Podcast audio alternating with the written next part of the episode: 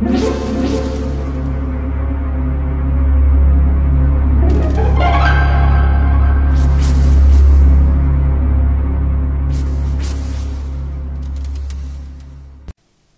家好，我是小依依，欢迎收听一分钟破案。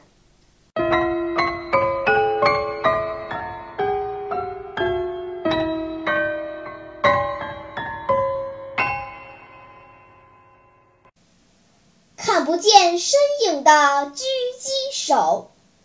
某公寓二楼屋内突然传出一声枪响。管理员急忙跑上楼，但大门紧锁，打不开。当他好不容易撬开大门，走进室内一看，一女子躺在床上，头部中弹身亡。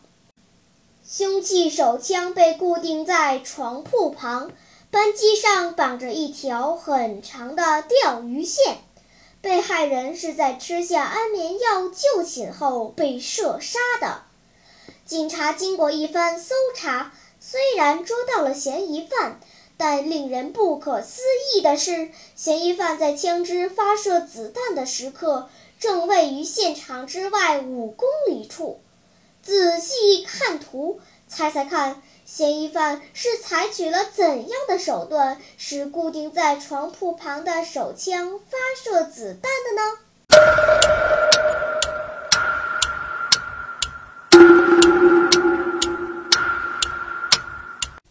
你想出答案了吗？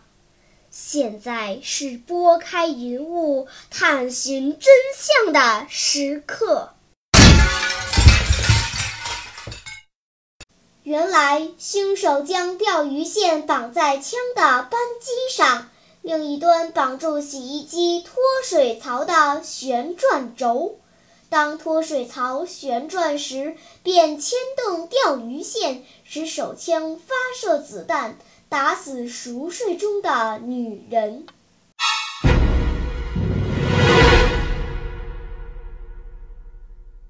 好了，今天的推理结束了。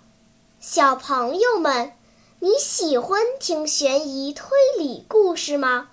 如果喜欢，就请关注小依依讲故事吧，在喜马拉雅 FM 上，我将为你呈现更多谜一样的故事。